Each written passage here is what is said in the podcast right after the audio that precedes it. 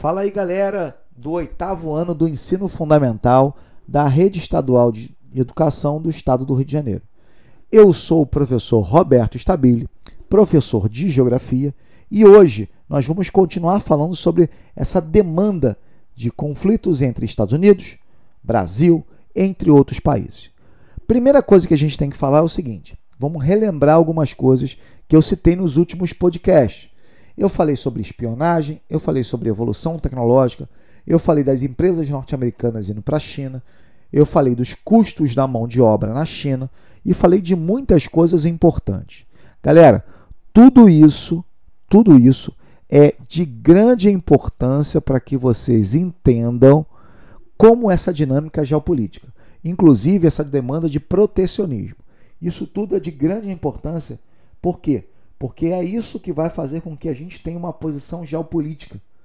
Né? Os Estados Unidos é uma grande potência, a China é uma grande potência, então eles têm a posição geopolítica deles. Então nós temos que também apresentar nossa posição geopolítica. Muitas vezes não é confrontar ninguém, é apenas manter uma relação amistosa entre os países. Bom, nós falamos de espionagem, falamos do Google, falamos do Baidu, falamos de muita coisa. Agora a gente vai falar um pouquinho do 5G. E muita gente fica me perguntando assim, Roberto, o 5G tem a ver com o quê?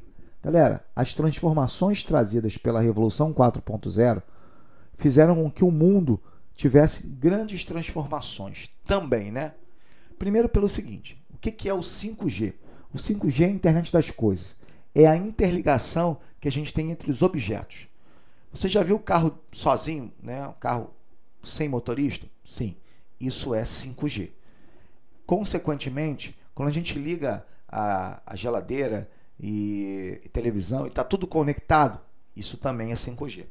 Tudo isso está relacionado com essa nova internet, que está sendo ofertada pelos chineses, chineses que têm a Huawei, que é uma das empresas de grande porte na China, assim como também tá, as empresas norte-americanas de tecnologia.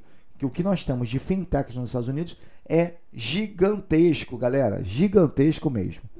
E aí há uma briga de quem vai colocar o 5G no Brasil. Quem vai colocar esse 5G? Bom, a briga é entre Estados Unidos e China. E o Brasil está numa situação bem difícil. Por quê? Os chineses controlam os, a gente chama de acesso a informações, mas os Estados Unidos também querem influenciar o Brasil. E essa situação é uma situação muito complicada de quem vai colocar o 5G. A Huawei, que é essa grande empresa chinesa, ela já está no Brasil fazendo uma série de transformações. Mas os Estados Unidos está muito, recio, muito receoso em relação a isso, devido a essa influência chinesa no território brasileiro.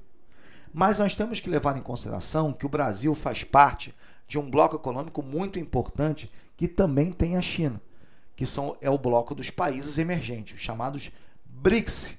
Roberto, que negócio é esse de BRICS? Bom, B de Brasil, R de Rússia, I de Índia, C de China e S de África do Sul ou South Africa, né, como fala no inglês. Galera, esse bloco econômico começou somente com BRIC em 2001. BRIC é o que em inglês? BRIC, BRIC é tijolo, que seria crescimento, como se eu tivesse colocando vários tijolos e crescendo o meu muro, o meu país. Então, seriam os emergentes, países emergentes. E depois entra a África do Sul. Que países emergentes são esses? São países que tiveram um crescimento econômico bem considerável no início do século final do século XIX, final do século XX, desculpa, e início do século XXI. Foi o que aconteceu nessa formação. Por isso, o Brasil também passa a ser influenciado um pouquinho pela China, né? É, esse é um aspecto importante da gente citar. Claro, a gente depois vai falar um pouquinho mais sobre o BRICS, vamos falar um pouquinho mais sobre China, um pouquinho mais sobre o Brasil, mas nunca deixando de falar sobre os Estados Unidos que tem uma influência gigantesca.